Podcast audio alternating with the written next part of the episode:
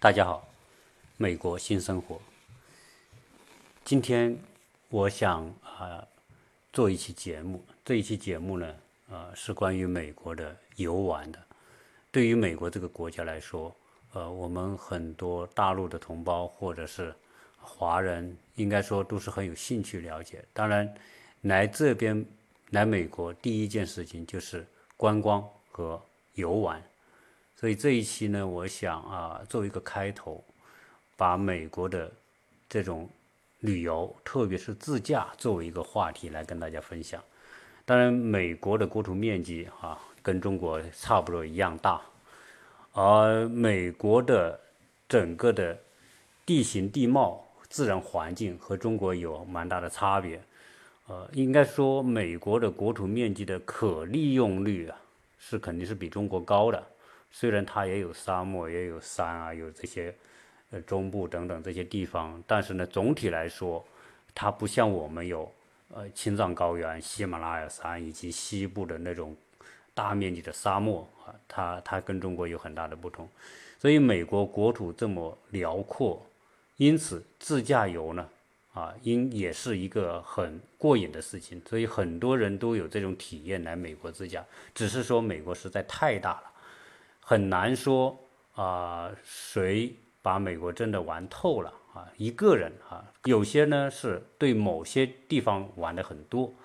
啊、了解的多。那我们想这样，这一期节目呢，我们就想邀请我的一个朋友来跟大家分享他游玩美国的一些经历和体验，因为美国它在纬度上跟中国也很接近，它的这个大小也很接近，但是它唯一的不一样，跟中国的不一样，说西部，美国的西部再往西走，它就是太平洋，所以美国是夹在两个洋中间，一个是东边的大西洋和西边的太平洋，而中国呢，啊，东边是太平洋，但是西边仍然是内陆的国家，陆地。所以中国呃的西部和美国的西部，从某个角度来说，美国西部是一个发展的特别快也特别好，高科技啊，包括这个人口密度啊等等，在美国的西部，我说的西部是指它的西部沿海这几个州。那相比之下，中国西部自然条件的局限啊，就没有像美国西部这样。当然，从某个角度来说，海洋啊永远是开放和连通世界的最有效的通道之一。所以，西部因为它靠海，所以美国西部的这种经济发展、社会发展啊，也是有目共睹的。因为我们都知道，呃，西部的几个州，第一大州当然是加州，而加州本身也是美国最人口最多的一个州。那除了加州之外，再往北边还有两个州，一个是啊、俄勒冈州啊，以及俄勒冈再往北边就是华盛顿州啊。大家呃有个概念，地理概念不要搞错，就是这个华盛顿州不是指华盛顿 D.C.，华盛顿 D.C. 是在弗吉尼亚那个附近的啊，今天的华盛顿，美国的首都啊，那是在东部。华盛顿 D.C. 和华盛顿州是两个不同的概念，所以它西部三个州，应该说发展的都都特别好啊。我们知道华盛顿州著名的城市就西雅图，那再往南边，俄勒冈州它的最大的城市是这个波特兰啊。再往南边走，我们就知道就是加州啊，加州几个著名的城市。那旧金山、洛杉矶以及圣地亚哥，如果说到美国西部沿海最大的几个城市，那当然就是这五个城市了啊。那美国呢，啊，东部呢是历史最悠久的啊，从美国东北部往南边，整个也是沿着海，所以玩美国呢应该是一个非常丰富的话题。那我们今天啊会以第一个的嘉宾呢会邀请我一个朋友啊，到时候呢会在节目里面跟大家做介绍啊，他因为游玩美国。啊，是比较疯狂的，自驾去过很多的地方，啊，甚至包括开飞机都都去过哈，去过不少的地方，所以呃，请他来呢，啊，在这方面的见识他比我多，啊，可以，所以请他来做这个节目，应该是还是很有趣，呃，加上呢，就是说美国的整个的自驾，它不同的区域，它面临的环境是不同的，西部。中部和东部，它的北部和南部，由于这个美国疆域特别大，气候完全不同。比如说你在北边，在冬天，那北边整个北部都是非常寒冷的，啊，从包括我们说的，呃，华盛顿州，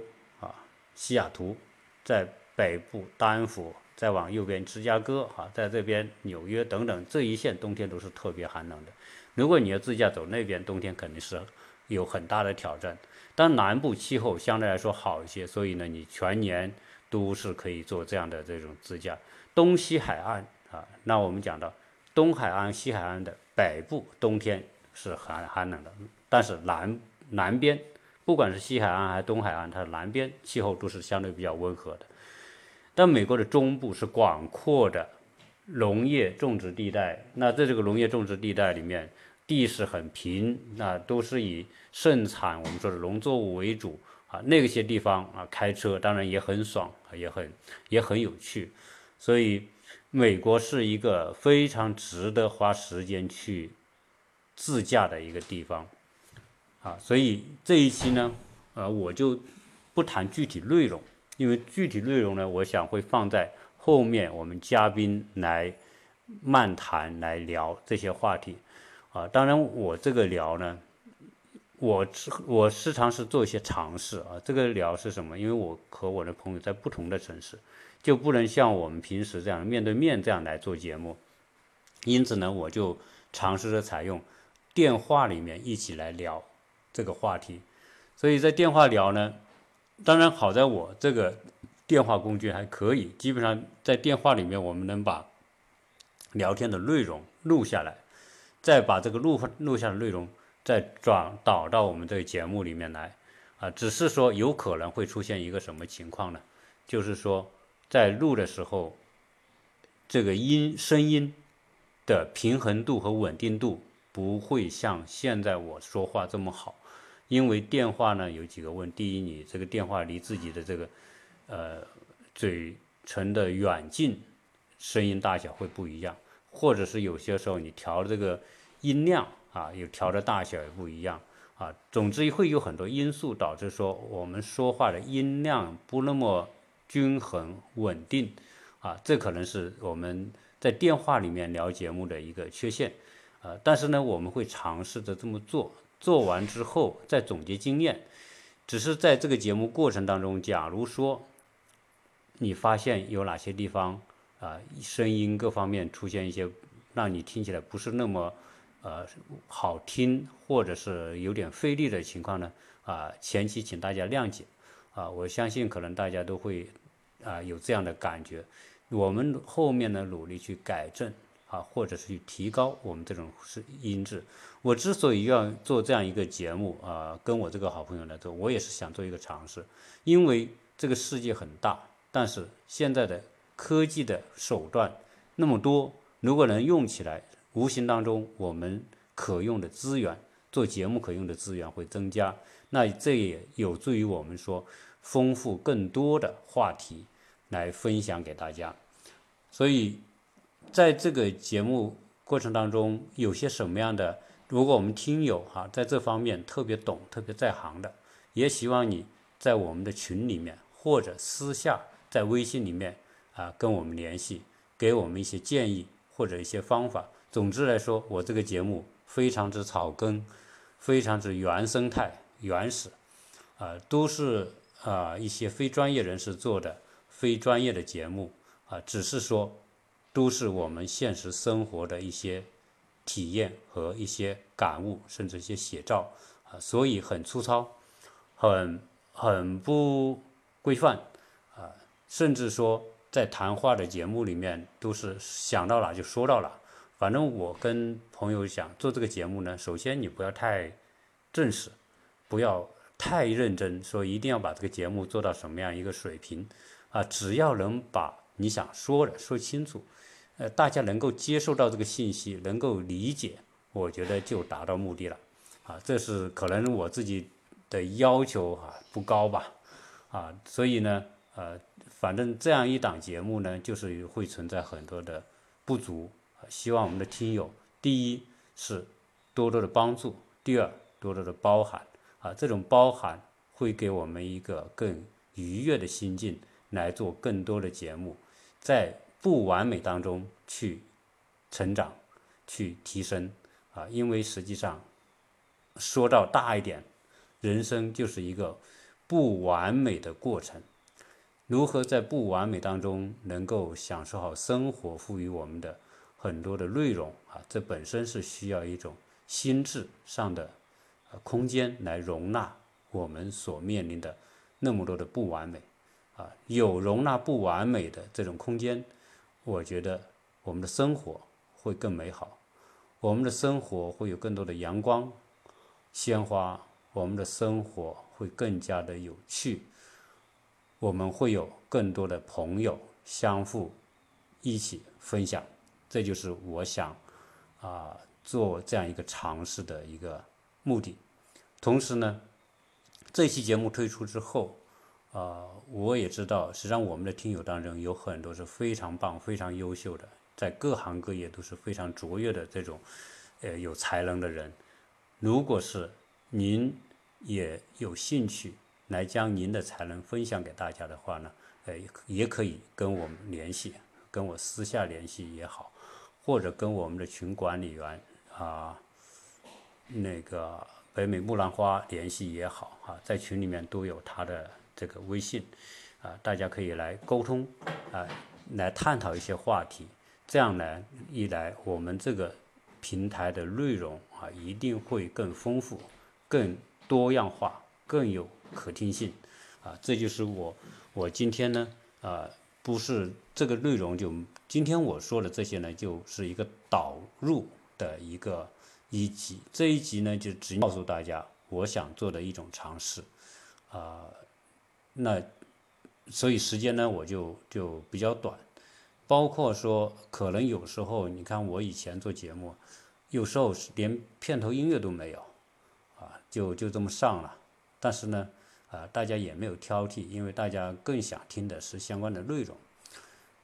所以我的这个节目里面呢，就是啊，我相信，因为内容比较杂，一会儿谈的是教育，一会儿谈的是旅游，一会儿谈的是生活，一会儿是某一件琐事，啊，总之是杂七杂八。所以我先这么做，可能做到一定的时候呢，我再将我的专辑呢做一些调整，归归类啊，比如说教育，专门讲一个教育的。将教育的内容放在一个专辑里面，那有可能我们的听友，哎，对教育感兴趣，那可能他专门去听教育的，这个是我的一个初步想法。我想，呃，随着可能到了两百集之后，我就会将这些内容做一些初步的分类，啊，以便什么呢？以便说大家可以针对呃专辑啊获得一些你想要的一些内容和信息，啊，也不会浪费大家更多的时间。好，那么这一期作为一个导入节目呢，就先跟大家聊聊这里，啊，没有具体内容，只是说啊，做一些我们下面要做节目的一个呃一个预告性的提示吧。那么这一期呢，就先啊到这里，谢谢大家。